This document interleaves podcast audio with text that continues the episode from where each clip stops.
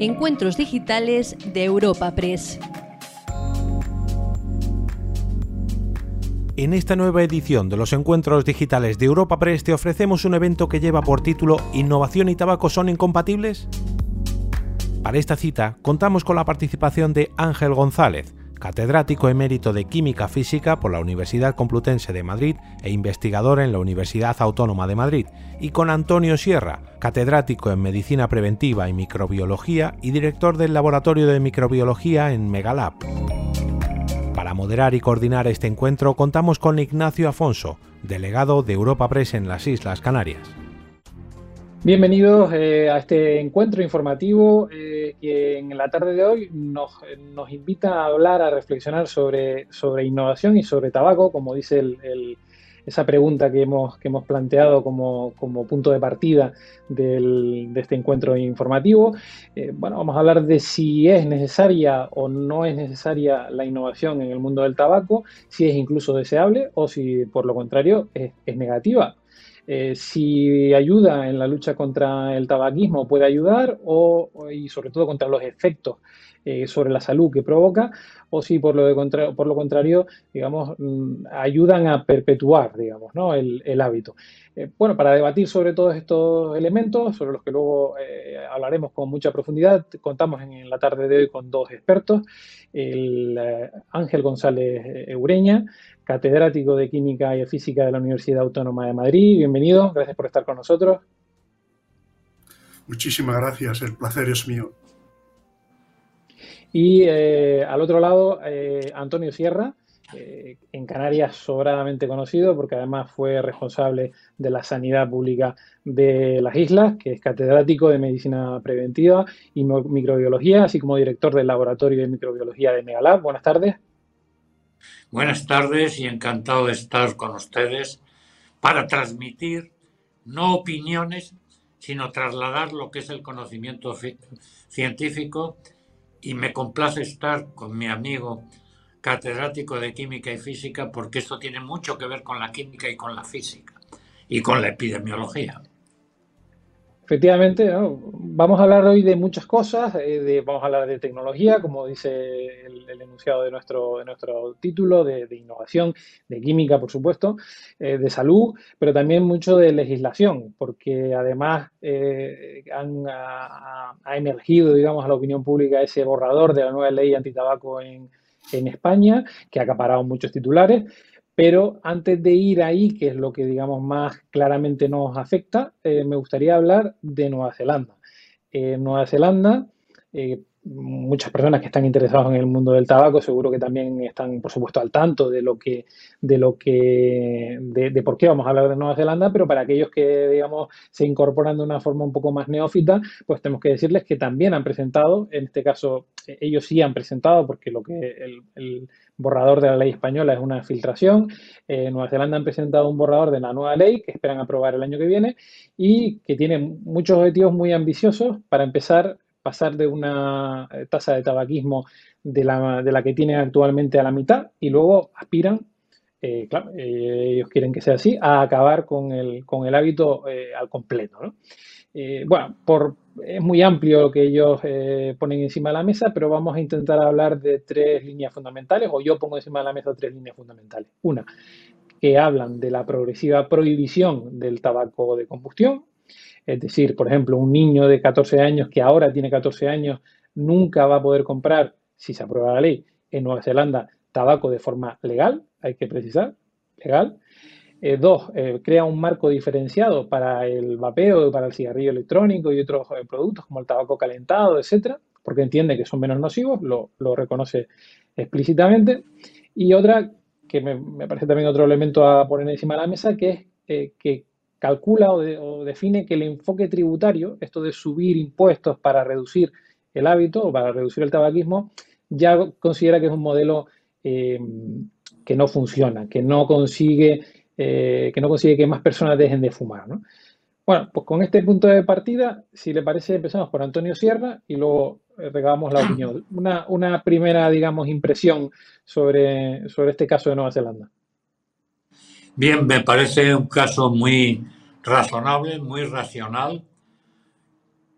los primeros que han avanzado en este nivel han sido el Reino Unido y evidentemente estoy de acuerdo en que las presiones fiscales y otro tipo de actuaciones no son lo más adecuado y que hay que considerar desde el punto de vista científico y dejar aparte ideologías, y no me refiero a ideologías políticas, sino a ideologías que se basan en la lucha contra el tabaco razonablemente, pero que van más allá, puesto que los productos alternativos proceden de la industria del tabaco y entonces ideológicamente producen un rechazo que no nos hace avanzar. En España mueren a diario 140 personas por el impacto del tabaco en su salud.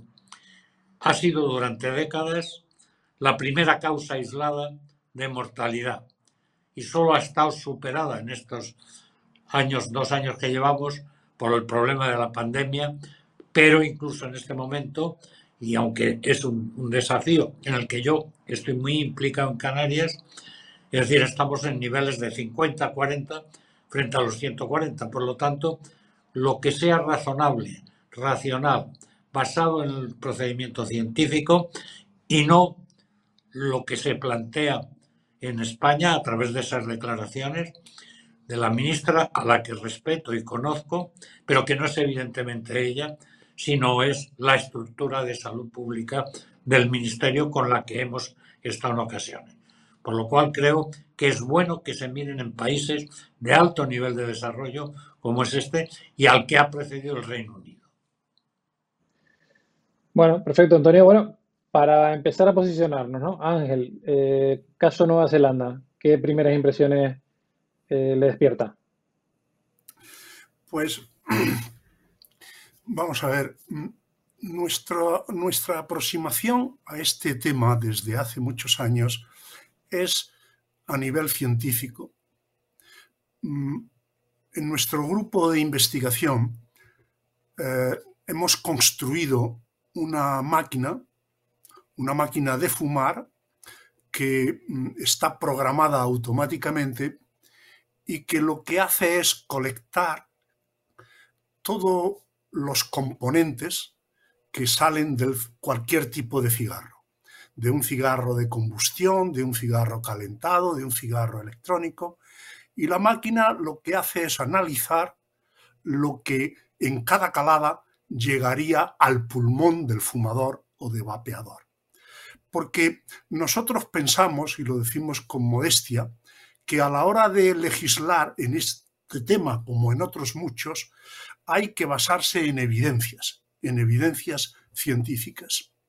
Y yo adelanto, y luego lo desarrollaré con más eh, pormenor si es necesario, que el tabaco convencional es un producto enormemente tóxico, el humo, el humo del tabaco convencional de combustión es un producto que contiene muchas y variadas eh, sustancias tóxicas. Y adelanto que cualquier producto alternativo como el cigarro calentado o el cigarro electrónico, su nivel de toxicidad desde el punto de vista químico toxicológico se viene completamente abajo. Es decir, demostraré y mencionaré más tarde que estamos con un 90 o 95% inferior. Por tanto, dejando ya la ciencia, esta evidencia que procede del laboratorio, no solo del mío, sino de muchísimos laboratorios en todo el mundo, es una cuestión que hay que tener a la hora de legislar. Y lo primero que nos dice en relación con Nueva Zelanda y con otros países europeos y con España, lo primero que nos indica es que no se pueden meter en el mismo grupo, desde un punto de vista toxicológico, el tabaco de combustión con los otros productos alternativos. Claro que es necesario legislar, pero hay que legislar con los datos científicos y no se puede poner en el mismo grupo. Es enormemente más tóxico el cigarro convencional que los otros productos. Y esto tiene que reflejarse en la ley. A mí no me parece mal que se pongan dificultades y se aclare que el tabaco convencional es un origen de enfermedades, pero no se puede decir lo mismo de los otros dos productos. Bueno, Ángel, eh, pues se me ha adelantado además a la, a la, pregunta que venía después, porque iba en esta dirección. Pero bueno, recordarles antes que nada a los dos que intenten, eh, sé que a veces es un poco difícil, pero intentar mirar a cámara cuando hablemos y, no modificar mucho la postura para que se nos vea bien eh, aquellos que nos están siguiendo, que nos están acompañando. Pero como el, como Ángel ha puesto encima de la mesa ya esa diferencia que él aprecia entre toxicidad, recuerdo un ejemplo, además, de, un estudio que usted había hecho eh, midiendo polución junto con vapeo y salían cifras interesantes, eh, si no me equivoco, ¿no? Pues le puedo decir que mm, estamos en el cigarro calentado, estamos con un 94% frente eh, de reducción, es decir, el conjunto de sustancias tóxicas y su dosis, en química toxicológica es muy importante la dosis. No basta con decir es que hay una sustancia cancerígena o venenosa. Es muy importante saber cuánto hay. Pues le concreto que en el cigarro calentado hay una reducción de sustancias tóxicas en cantidad y concentración del 94% y en el cigarro electrónico muy similar, del 92%. Y esto es tremendamente importante. La nicotina que está presente en ambos, eh, claro, la, la nicotina es una sustancia, es una droga, pero no genera cáncer. Es una droga, pero no genera cáncer. El cáncer se genera por los productos que van en el humo del tabaco convencional. Y en los otros dos, de cigarro electrónico y cigarro calentado, las concentraciones son enormemente inferiores. Luego, esto es así y se debe de considerar que a la hora de legislar se debe de considerar que es mucho más ¿eh? beneficioso para el que no puede dejar de fumar o no quiere dejar de fumar, es mucho mejor que fume un tabaco calentado a que fume un cigarro convencional. ¿Y cómo lo enchufo? Doctor Sierra, eh, si le parece, no, eh, sobre esto, ¿no? Un poco desde el punto de vista científico, eh, es clave, ¿no? Diferenciar entre los dos. pequeño ahí, ajuste técnico. Se me ha ido el sonido. No se preocupe. Ah, muy bien. ¿Me escucha, eh, doctor Sierra? No entiendo. ¿Me oyen? Sí, yo lo escucho perfectamente. ¿Usted me, escucha a mí o no me escucha? Perdón.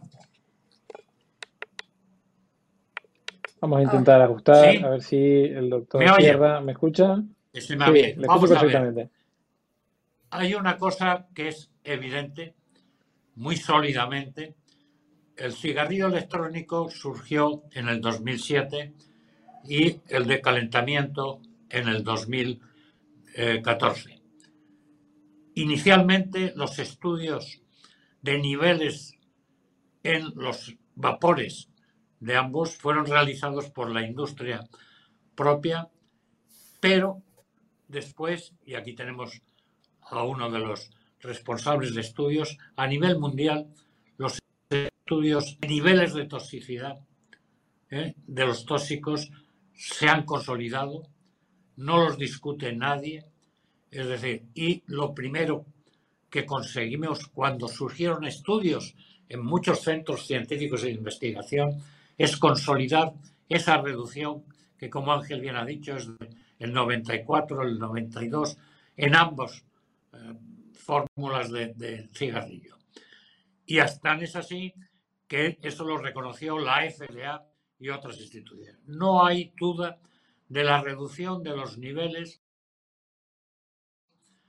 tóxicos que están en el humo, ¿eh? que es brutal la caída. Y por lo tanto, la disminución. Que posteriormente la propia FDA lo ha ya definido como de riesgo modificado. Es decir, establece que con esa reducción en los vapores de ambas fórmulas de cigarrillo hay una disminución de la exposición. Y claro, una disminución del 95% evidentemente es una disminución tremenda que va a tener impacto en la salud tremendo, porque todos los que trabajamos en esto y en medicina, la relación dosis-efecto en toxicidad, en farmacología, hasta en enfermedades infecciosas, es una ley. Y el famoso trabajo Real Colegio de Medicina del Reino Unido de nicotina sin humo establecen las conclusiones, incluso éticamente, que es indudable que esto producirá un beneficio notable y establece incluso que ese beneficio será de que se reduzca al 5% el impacto o menos. Y por lo tanto éticamente dice que hay que utilizar cuando fracasa la alternativa inicial, que es la que queremos, que deje de fumar y que solo se supla, digamos, ese, esa abstinencia del tabaco con la nicotina en cualquiera de sus fórmulas, es decir, se considera una necesidad que, y ahora el Reino Unido lo establece. Por lo tanto, científicamente no entendemos esa posición porque no hay un debate científico que soporte la evidencia que tenemos de que esa reducción se traduce. Incluso hay estudios ya. Es decir, cuidado, los estudios que serían decisivos son los estudios de cortes, modelo de, que es fumadores de cigarrillo de combustión con fumadores de cigarrillo de calentamiento o electrónico. El único problema que tenemos es que los que utilizan los cigarrillos de, calentamiento y los cigarrillos electrónicos han sido 15, 20, 30 años fumadores y por lo tanto no se puede hacer. Pero hay estudios ya a varios años a nivel pulmonar y cardíaco que evidencian que los indicadores de salud mejoran mucho en este tipo. Por lo tanto, es una evidencia científica indiscutible. Por ejemplo, hay un, por, por ir hablando de pequeños Perdón, no sé si quería añadir, hacer alguna postilla. No, no. No. No, pues si me, si me, permiten, vamos a empezar a, poner, digamos, eh, como Nueva Zelanda en, esta, en este borrador. Pone muchos temas encima de la mesa. Por ejemplo, uno de los que ellos consideran que puede funcionar en la lucha contra el tabaquismo es reducir, explican, la cantidad de nicotina por unidad. Es decir, que haya menos nicotina en cada cigarrillo, para empezar, pero también en cada, por ejemplo, en cada unidad de tabaco calentado o en cada una de las, o, en el líquido que se calienta, digamos, en el caso del vapeo. ¿Creen que, esa táctica de reducir la cantidad de nicotina eh, por unidad es razonable o creen que eso al final va a provocar un efecto de, bueno, de consumir más, eh, más y que no funcionará? Por ejemplo, eh, Ángel, ¿qué opina? Sí, vamos a ver. Eh, escojamos primero el cigarro electrónico. Hoy día en el mercado hay cigarros electrónicos incluso sin nicotina. Es decir, que el, consumidor puede escoger su cigarro electrónico con la dosis de nicotina que estime conveniente. Por tanto, esto es un hecho ya eh, en la actualidad. Y yo creo que es muy importante tenerlo en cuenta. A mí no me parece mal que se reduzca la cantidad de nicotina, pero, pero eh, si lo que se busca es el acomodo de el consumidor para que esté a gusto con esa fórmula de riesgo reducido y resulta que por reducir la nicotina se cesa ese cambio y vuelve al cigarro convencional, entonces esa es una mala política. Yo ese tema lo dejaría a gusto del consumidor. ¿Qué duda cabe que lo mejor y más sano es no fumar? Pero para que eh, eh, para, para, aquel que no puede o que no quiera eh, dejar de fumar, lo mejor es que se vaya acomodando a estos productos alternativos y no que se encuentre con un producto que no contiene nicotina. La nicotina no es cancerígena. Pocas dosis le puede mantener su vida, que no quiere dejar de fumar, con ese producto alternativo que le está asegurando que no coja graves enfermedades como en el cigarro convencional. Antonio, entonces, eh, para usted, ¿el nicotina sí, nicotina no, o no es el debate de la nicotina, o no es el foco principal? Bueno, hay que hablar, pero digamos lo primero. El tabaquismo, ¿eh? el cigarrillo de combustión, es una adicción. Utilizamos el término dependencia, pero desde el punto de vista médico es una adicción y por lo tanto hay una adherencia al hábito que es muy fuerte. Intervienen dos elementos en esa adicción. Uno, la nicotina, que es la dependencia, digamos, bioquímica que tenemos y que hay que aclarar porque ha habido debate que la nicotina no solo frente al cáncer no ocasiona ningún tipo de lesión a nivel eh, físico en, en los seres. Es la dependencia y por lo tanto cuando un fumador de cigarrillo de combustión y tengo en mi entorno familiar, social, laboral, deja el cigarrillo de combustión, es prudente que mantenga los niveles de nicotina que tiene el tabaco. Y progresivamente, en todo caso, y por propia decisión, ir disminuyendo eh, la nicotina.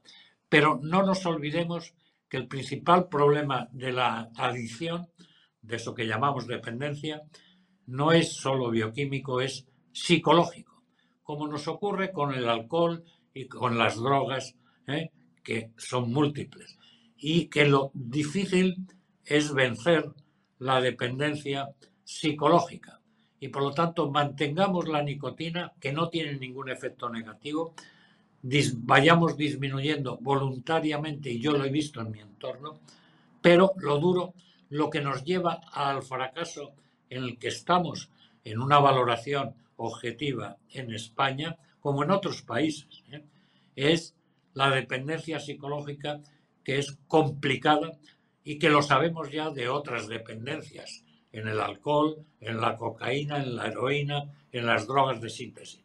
Por lo tanto, la nicotina, como bien ha dicho Ángel, es decir, yo la dejaría y que vayan disminuyendo. En mi entorno he visto ir disminuyendo la carga de nicotina, pero a lo largo, digamos, de estos años, ¿eh? y por lo tanto la nicotina no hay que de entrada retirarla o bajarla porque puede causar una, una, una sensación que, que, le incite a fuego de combustión. Claro, porque parece que, que, efectivamente estamos viendo que esa diferenciación entre lo que los daños que produce eh, especialmente la combustión, el humo relacionado con el consumo del tabaco y, los otros productos, pues se ve que claramente en países como Nueva Zelanda, en este caso, lo diferencian. También lo han hecho Reino Unido, también lo ha hecho Suecia. En el caso de Nueva Zelanda, por ejemplo, eso se va a reflejar incluso en, la, representación de, las cajetillas, es decir, eh, van a permitir que van a mantener esas advertencias severas y digamos, con, con incluso con fotos, bueno, desagradables, ¿no? Digamos, para, para intentar eh, convencer a aquellos que están fumando cigarrillo tradicional que no lo, que no lo hagan, pero eh, ese tipo de advertencias van a ser mucho más moderadas en los otros productos. O sea que eh, esa, esa, esa fórmula les parece razonable, les parece puede ayudar, perjudicar, ¿cómo lo, cómo lo ven? Antonio, por ejemplo. Absolutamente me parece razonable me parece razonable absolutamente. Y ya hablaremos ¿eh? de qué es lo que se pretende a nivel de España. Pero me parece que hay que diferenciar porque la diferencia toxicológica es brutal y es una alternativa que cuando fracasamos en la primordial, que es que deje de fumar, ¿eh? tenemos que utilizar. Ángel. A mí también me parece razonable. Refleja la evidencia que tenemos en el laboratorio y puede ayudar eh, eh, a una mejor elección por parte del consumidor. Yo en general pienso que mm, cualquier tipo de información veraz cuanto más completa y fidedigna eh, se suministre, ayuda a que el consumidor elija en libertad y con más responsabilidad. Bueno, de hecho hay que recordar que, por ejemplo, en el caso de Nueva Zelanda, pero también el Reino Unido, en este caso Nueva Zelanda no, no fue, no, no ha sido, digamos, eh, líder, porque el Reino Unido lo empezó a hacer antes, eh, utilizar directamente el vapeo y el cigarrillo electrónico como forma de dejar de fumar, es decir, de dejar de, consumir cigarrillo tradicional. Y de hecho han creado unas eh, páginas web que cualquiera pueden, pueden consultar, vapingfacts.health.nz en el caso de Nueva Zelanda, eh, también las dejaremos luego en, comentarios, pues que efectivamente en la que hablan de las verdades relacionadas con el tabaco y, el, y, las, otros, eh, las otras alternativas, digamos, ¿no? el cigarrillo de combustión y las otras alternativas, en las que habla con un no se han complicado ellos mucho, han hecho un sistema de barras en los que intentan eh, poner, pues oye, el daño si fumas, pues es, es este, si es, si si eh, fumas menos y vapeas, pues reduce. Si solo vapeas, aún se reduce más, ¿no? Y si evidentemente ni fumas ni vapeas, pues no, no, no, no hay ningún daño asociado, digamos, al tabaquismo, ¿no? Pero con esta fórmula desembarcamos en España, si les parece, ¿no? Y, en España, pues tenemos también ese borrador que se ha filtrado de, la futura ley eh, antitabaco, en la que, bueno, hay muchos temas, se tocan muchos asuntos, bastante, la mayoría distintos a todos los que hemos eh, visto en el caso de Nueva Zelanda. Me gustaría, si les parece, que me dieran para empezar su impresión general, independientemente de que luego vamos a bajar a, casos concretos. Ángel. Mi impresión la he manifestado en otras ocasiones eh, por razones que ignoro. Eh, en España, mm, el Ministerio de Sanidad eh, niega la evidencia científica. Y por tanto, desde ese punto de vista, desde ese posicionamiento, pues veo difícil que se pueda adoptar una posición eh, razonable como está ocurriendo en, en otros países. ¿no? Yo no entiendo por qué las autoridades sanitarias niegan la evidencia científica, no solo producida por mi laboratorio, lógicamente, muchos otros laboratorios en España también la apoyan y multitud de laboratorios a lo largo del mundo, y que es reconocida por instituciones científicas y, instituciones políticas, como se ha mencionado aquí. No termino de entender esta posición tan visceral, con todos mis respetos, a negar la evidencia científica y a meter en el mismo saco por decirlo así, eh, estos productos alternativos y el cigarrillo convencional. Yo creo que es un error en mi modesta opinión. Bien, como bien ha dicho al iniciar, nosotros tuvimos reuniones con la directora general de Salud Pública, que si no me equivoco es la misma, y su equipo, una reunión amable, pero donde no hubo posibilidad ninguna de establecer un diálogo científico. Es decir, una barrera a este tipo de alternativas y, al razonamiento científico que las protege. E igual, yo tengo mucha relación por mi trabajo como microbiólogo con la SEPAR, la Sociedad Española de Aparatos Respiratorios, que son grandes profesionales con los que yo evidentemente tengo que trabajar, pero yo entiendo que ellos digan ni humo ni nada, pero se han cerrado y tampoco hemos conseguido tener debates científicos. Concretamente con el presidente, un gran neumólogo, en dos o tres ocasiones hemos estado convocados y por razones que evidentemente, pero no ha podido venir. Y entonces ese no debate científico, y alguien me dijo desde ese lado, si fuera la industria farmacéutica la que hubiera puesto a punto este tipo de cigarrillos sería otra cosa. Evidentemente, como bien ha dicho Ángel, no hay capacidad de dialogar científicamente. Y esto es un problema científico, pero con una repercusión en salud.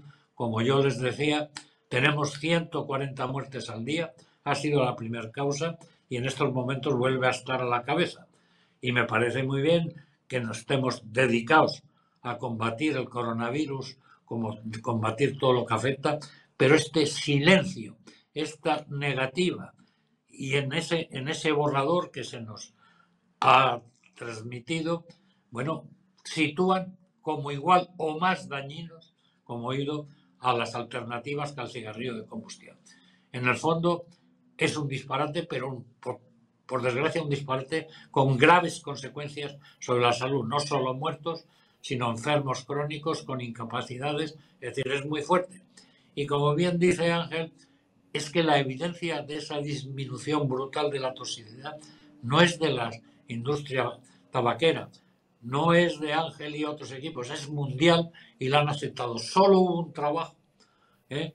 publicado, solo uno publicado, que fue en Nature, de Agua y colaboradores en Suiza, que decían, hablaban de la toxicidad y que la FDA se lo cargó brutalmente y tuvieron que retirar, digamos, ese trabajo. Por lo tanto, el problema está ciencia o no ciencia.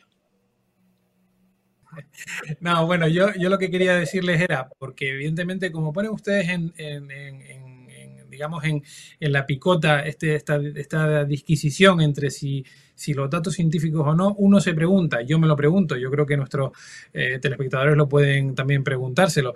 Eh, ¿Es que, ¿Es que acaso hay estudios contradictorios? ¿Es que acaso hay información científica que contradice que haya una reducción de, los efectos perniciosos de, esos productos de combustión tradicionales a los nuevos productos. Hay, hay 40 informes que dicen que no y 40 informes que dicen que sí.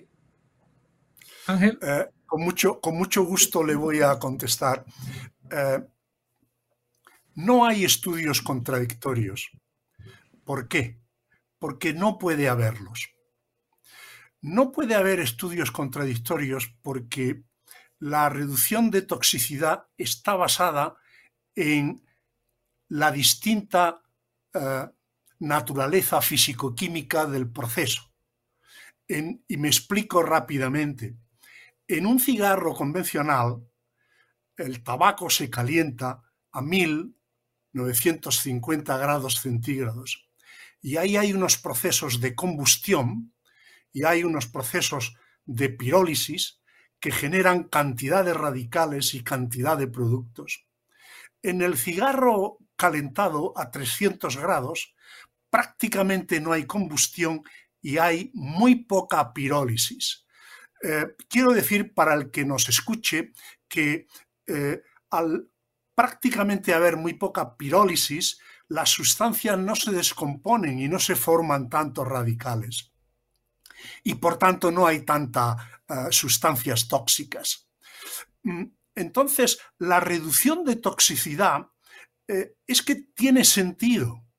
Tiene sentido desde un punto de vista físico-químico. Eh, si, si, usted le dice a un químico físico, a un químico, las características de esos procesos, lo va a entender de momento. Lo absurdo sería que ocurriera al contrario. Por eso si hay algún informe contradictorio es porque el informe que dice que no hay reducción del daño no está basado en la química física del proceso. Antonio. Decía antes, subrayando, solo conozco el del Nashor, que no sé si fue en el 1917, de Auer y colaboradores, y fue brutal el análisis que hizo la FDA y de los fallos metodológicos que tenían que eh, desapareció el artículo. Es evidente. Y hay, es que hay hasta lo que sorprende que el Lancet, por ejemplo, publicó una carta de 72 científicos de altos niveles de muchos países desarrollados dirigidos a la OMS, precisamente atacando esa negativa de considerar los cigarrillos de electrónicos y de calentamiento. Es decir, ha habido oposición.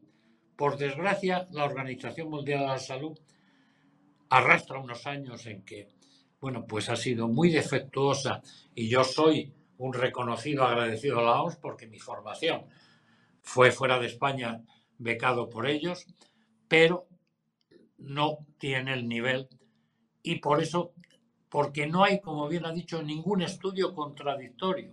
Y hay evidencias tan fuertes que los organismos reguladores como la FDA se han pronunciado. Es una posición que no podremos entender nunca. Ignacio, sí, dígame. Permítame que quiero hacer una matización. Nosotros en clase, cuando damos la clase, eh, los alumnos aventajados y cualquiera dice, póngame un ejemplo. Mire, yo lo he entendido. Póngame un ejemplo. Pues si se me permite, voy a poner un ejemplo muy ilustrativo sobre el, el sujeto pasivo, el sujeto que a un metro de él hay una persona que está fumando. Es evidente de que una persona que fuma, entre calada y calada, ¿eh? el cigarro está combustionándose y generando productos tóxicos en la atmósfera que llegan por difusión al sujeto pasivo. Cuando ese sujeto no fuma un cigarro convencional, sino que lo hace con un cigarro electrónico o con un cigarro calentado, cuando no coge la calada, hay como dos o tres segundos de calada y 30 segundos de descanso, en esos 30 segundos de descanso, que el cigarro convencional está ardiendo y echando porquerías al medio ambiente, el cigarro calentado no echa nada y el cigarro electrónico tampoco echa nada. Entonces, no hay que ser un Einstein para entender que incluso para el sujeto pasivo a un metro, el producto calentado o el cigarro electrónico es mucho más sano que el otro. Y esto no es una hipótesis, lo hemos estudiado y lo hemos medido. Y es 700 veces ¿eh? menor la cantidad de productos tóxicos que le llega al sujeto pasivo cuando cambia el cigarro convencional al cigarro electrónico o al cigarro de, tabaco calentado. Este es un ejemplo para el alumno que quiere entenderlo. Claro, pues dice incluso el, borrador del ministerio, ese texto del, Ministerio de Sanidad, que habla de, habla de la industria, ¿no? Habla de la industria del tabaco y de cómo estos productos entienden ellos que son una suerte de lavado de cara. Utiliza esa fórmula de lavado de cara. Entre otras cosas porque estos productos surgen de la propia industria del tabaco, ¿no? Pero claro, también es, eh, lógico, ¿no? En cierta manera que, que, aquellos que han hecho los primeros estudios eh, de, toxicidad, pues venga de la propia industria que está invirtiendo dinero en, ese, en esa en esa innovación, en ese nuevo producto, pero ya han llegado ¿no? estudios independientes eh, que, que, un poco van en la misma dirección. Antonio. No es la industria farmacéutica, la, inició el desarrollo tecnológico y investigación que tiene, es muy fuerte, pero digamos que hay centros de alto nivel científico en todos los desarrollados que han demostrado esa baja niveles de toxicidad. Y lo ha reconocido la FDA y todos los que trabajamos sabemos que dosis efecto en toxicidad es vital para cualquier tóxico y establecemos en alimentos, en aire, dosis mínimas. ¿eh? Entonces, es una evidencia que aquí ha sido traducida con una fuerza de conocimiento científico tremenda. ¿eh? Y, que, y que, como dice Ángel, es que no puede haber estudios contradictorios porque ha sido de tal severidad, de tal intensidad el estudio científico y el desarrollo tecnológico para su estudio, que es una evidencia. Si hasta hablamos de carga viral o dosis infectante, y todos sabemos en microbiología que cuando la dosis es baja no produce ningún efecto. Es decir, por eso con una bajada del 95 produciríamos una caída brutal en la enfermedad y en la mortalidad por tabaco. ¿Y qué me, Hoy día, eh, quiero matizar un punto aquí que me parece importante. Hoy día, con las bases de datos que disponemos, eh, pues no hay que salir de casa para en unos instantes poder entrar y recoger miles de publicaciones de cualquier tema actuales. Si usted hace eso, cualquier oyente que nos esté escuchando entra en la web Ocean o en Scopus, en cualquier base, y teclea uh, Tobacco Harm Reduction o toxicología del tabaco, le saldrá una lista de miles, miles de papers. La mayoría no son de las industrias que han desarrollado este producto. Son de laboratorios independientes que no tienen nada que ver con eso. Ese cliché en el momento cero, cuando salió el producto, podría ser cierto, pero ahora, diez años más tarde, es que la cantidad de publicaciones de científicos de todo el mundo independientes es abrumadoramente mayor frente a los papers que vienen de los laboratorios de, de las industrias que fabrican. Que vayan y lo comprueben. Eso es lo que tendrían que haber hecho los funcionarios del Ministerio de Sanidad antes de empezar con este tema, echarle un vistazo a los centenares y centenares de publicaciones que hay y ver que es un, un hecho evidente que poco tiene ya que ver con las industrias que fabrican estos productos. A mí me gustaría saber si nuestro equipo ministerial, los responsables, ¿eh? serían capaces de sentarse con los expertos de la FDA o de otros organismos reguladores o científicos. Es que no es que haya debate, es que bloquean el debate y tal como ya habíamos visto en pronunciamientos anteriores, en ese borrador que se ha transmitido, citan específicamente el gravamen que hay que poner a estas alternativas. Es decir, a diferencia de un trato que debería tener fiscal como alternativa.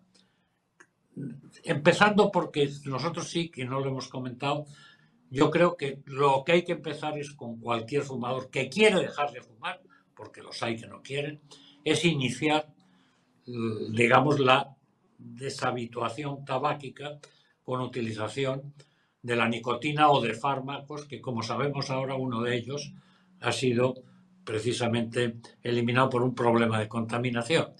Y no iniciar como alternativa. Nosotros decimos, no, vamos, pero la encuesta de edades es tajante, es definitiva.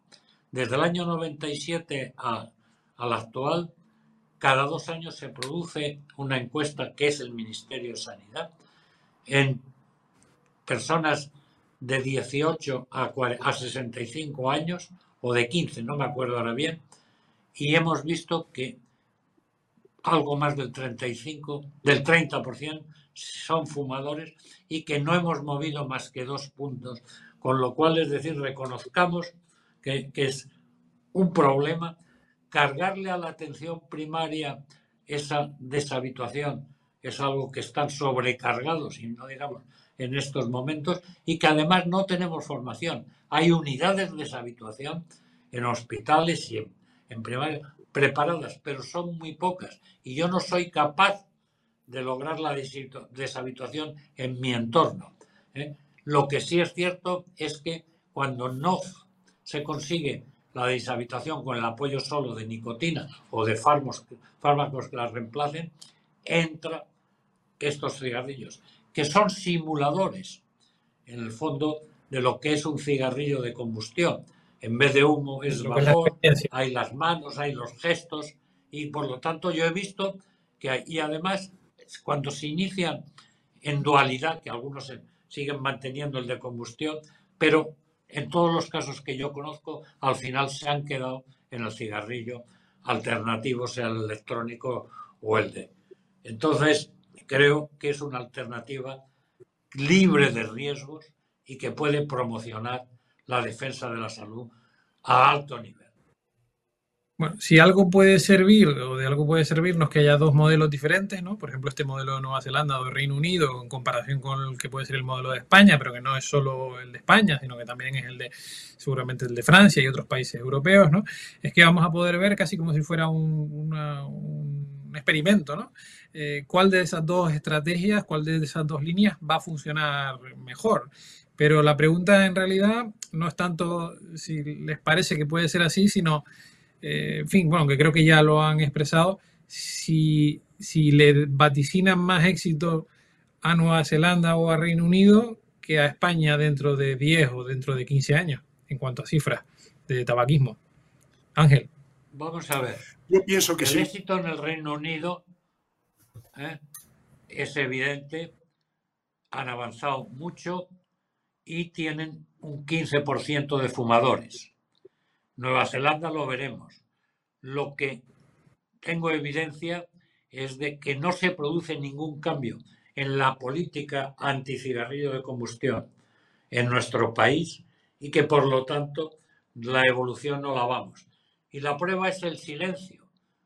Falta información de lo que está pasando con el tabaco, a diferencia de lo que pasa con, y siempre digo, con los accidentes de tráfico, etcétera, falta información y el día del tabaco es un silencio porque en el fondo con esta política y no veo nada innovador y lo siento decir, en, en el proyecto este de ley que, que, estamos viendo, que modifique una estratégica, estrategia que por desgracia es fallida.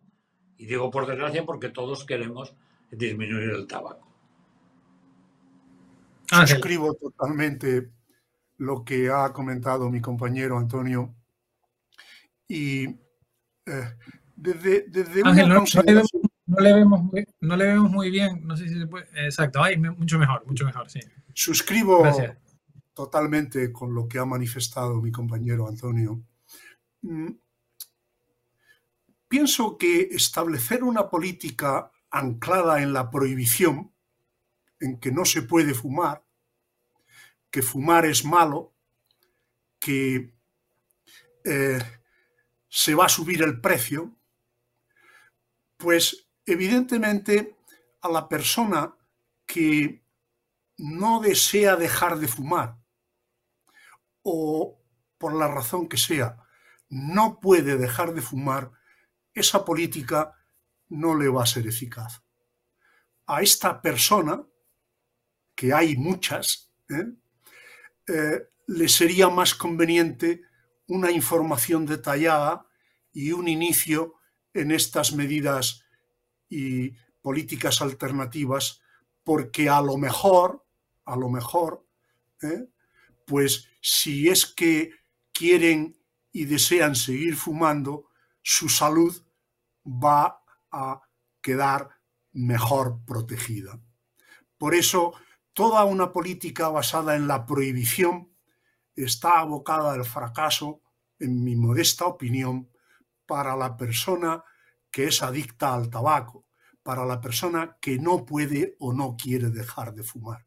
A estas personas hay que darle otra información, otros productos alternativos que científicamente están avalados con muchísimo menor riesgo.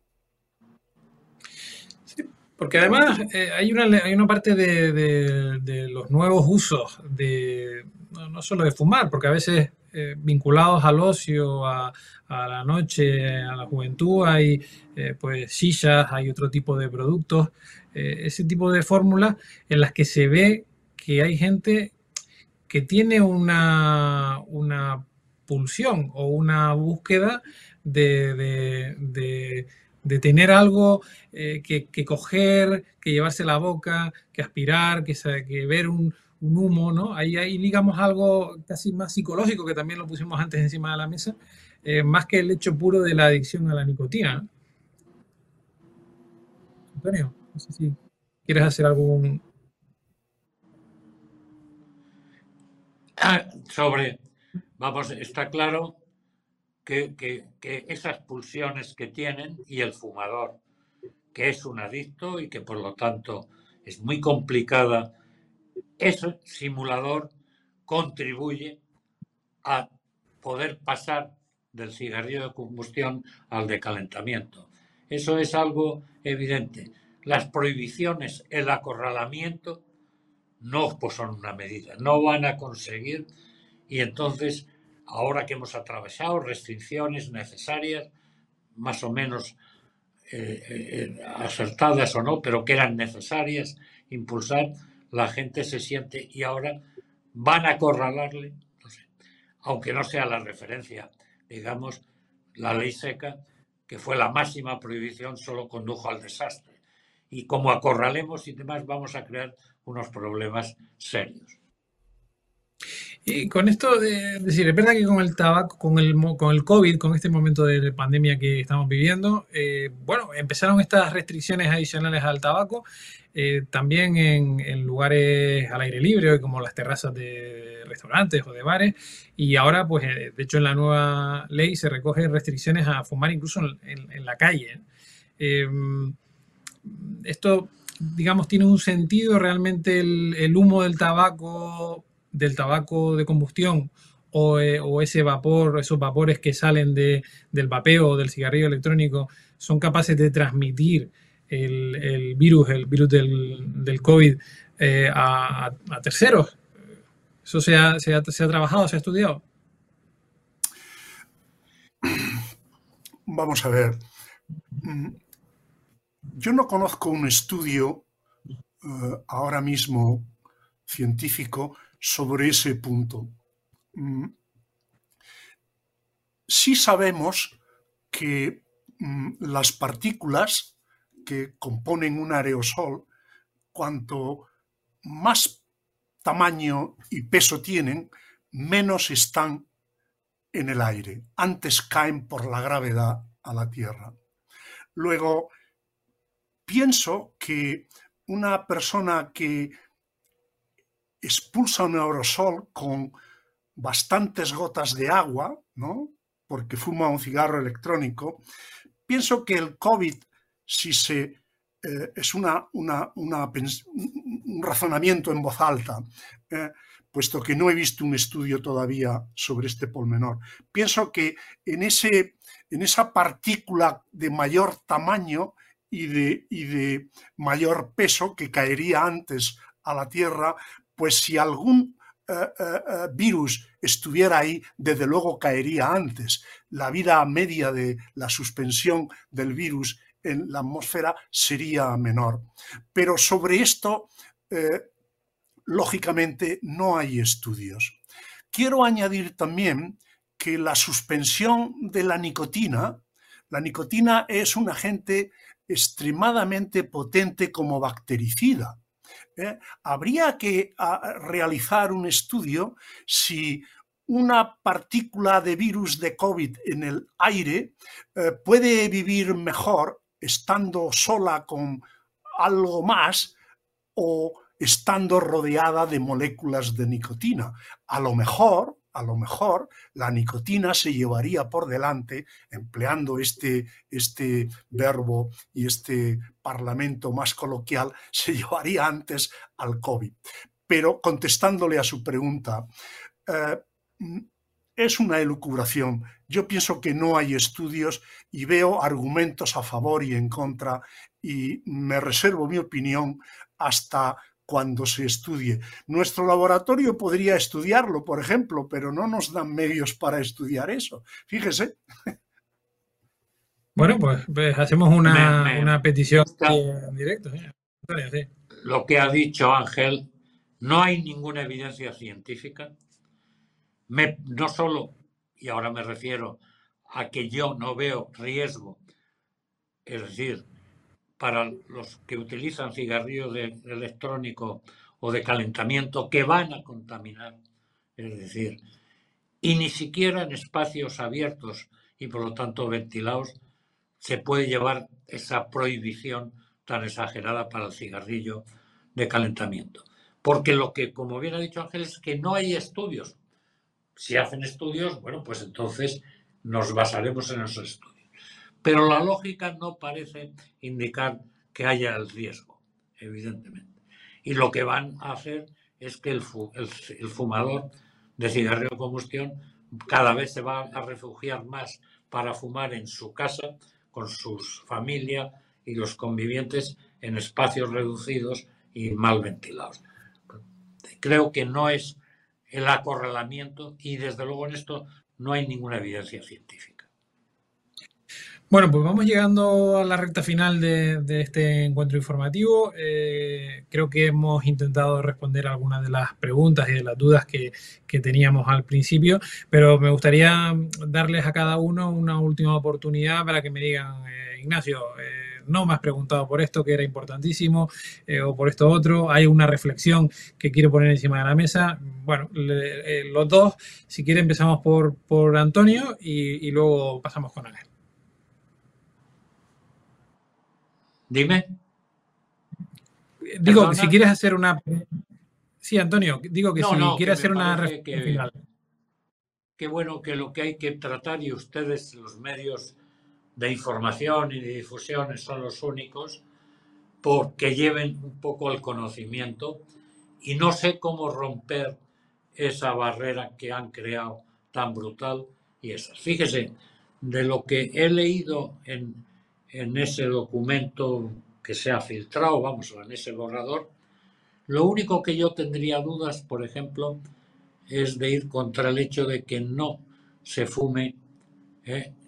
y me refiero sobre todo y particularmente al fumador de cigarrillos de combustión en los coches. Y no ya por la posibilidad, si hay otros pasajeros y niños, sino del riesgo de accidente. Pero no hay un riesgo, es decir, más allá de todo lo que están planteando y llegando, bueno, a, ese nivel de prohibiciones que no dan una alternativa real. Fíjese, hasta está prohibido, que evidentemente no es un problema su prohibición, el snus, que es con lo que los suecos, que tenían una tradición cultural hacía 200 años, y los varones lo han resucitado, utilizar una alternativa de tabaco, pero que no es de combustión, es decir, y han conseguido bajar al 5 y pico por cien los fumadores en varones y reducir las cifras de mortalidad por enfermedad isquémica y por cáncer a los niveles más bajos. Luego hay alternativas, esta no es extrapolable, como también sería una alternativa, evidentemente el impacto en la salud del cigarro, del puro, o de la pipa es mucho menor. Lo que pasa es que no es alternativa aplicable, pero está estudiado en reducción. Por lo tanto, abramos un camino razonable, pero abramos un camino a mejorar la salud de los españoles y no a complicar y a, y a empeorar la situación. Muy bien. Ángel. Muy bien, yo quisiera terminar con una reflexión en voz alta, manifestando en primer lugar que la reducción del daño, la reducción de productos tóxicos en el humo, en el aerosol del tabaco calentado o de los cigarros electrónicos, no es nada teórico. No es un invento de las casas y de las empresas industriales que fabrican tabaco. Es una evidencia científica de muchos laboratorios independientes. Y por tanto, esto nos lleva a que, eh, sin duda, la mejor opción es no fumar. Si a mí alguien me preguntase, diría, mire, lo mejor es no fumar. Pero si alguien quiere seguir fumando o no puede dejar de fumar, yo le aconsejaría que no fumase el cigarro convencional, que se pasara a estos productos alternativos, porque en ellos ¿eh? hay ¿eh? un contenido enormemente inferior, hay una reducción del 90 y más por ciento de productos cancerígenos, de productos tóxicos. Bueno, pues Antonio, Ángel, muchas gracias por haber estado en la tarde de hoy con nosotros. Creo que creo que nos hemos ajustado al tiempo que preveíamos eh, utilizar, eh, un poquito menos de, esa hora, y pese que alguna dificultad técnica nos ha abordado, creo que hemos eh, sido capaces de resolverla rápido. Así que muchas gracias a los dos y espero que hasta otra próxima ocasión. Ha sido un placer. Encantado de, estar con vosotros, de volver a ver a Ángel y contigo, y, bueno, que, que se pueda transmitir por eso a mí cuando me dicen, no, yo no opino, yo tras, traslado información científica, que como bien ha dicho Ángel, hoy día es el mundo la maravilla. Se mete uno a través de Internet y tiene en tiempo real toda la información científica. Y yo la he utilizado y sigo utilizando y en estos momentos, por ejemplo, entonces, ¿por qué no acceden a esa información? Es decir, yo, yo no sé, y si se han leído algún documento, que ya tengo dudas, ¿eh? científicos, ¿cómo, ¿cómo lo digieren el rechazarlo? Porque hablo de niveles, ya no a nivel político de gobierno, sino de alguna sociedad como la SEPAR, que son de un gran nivel profesional. No lo entiendo. Me gustaría, pero no, no, no, no es dialogable. Y, y, Ángel habla de lo que conoce y de lo que ha hecho. Es decir, que es que, como él bien ha dicho, no fueron ellos los que decidieron, fue todos los estudios independientes los que consagraron la posición científica y la de organismos reguladores. Aunque debo decir que el nivel de investigación y desarrollo tecnológico que tienen estas industrias es brutal. Me gustaría más que hubiera venido de la sanidad pública ¿eh? Estos, estas alternativas. O como me dijo alguien, contrario de la industria farmacéutica, pero mire, me da igual. Lo bueno, y yo borro cualquier otro pensamiento que tenga. Yo a lo que me ciño es a las alternativas y a la salud. Bueno, pues eh, muchas gracias a los dos por, venir. La verdad que ha sido un, lujo escucharles y despejar algunas de esas dudas. Y también gracias, por supuesto, a los que nos han eh, seguido en este encuentro digital de Europa Press. Esperemos haber ayudado en algo, haber contribuido en algo. Y como hemos hablado de leer y de quienes leen y quienes no leen, pues bueno, les invito a seguir eh, siguiendo nuestras noticias en europapress.es.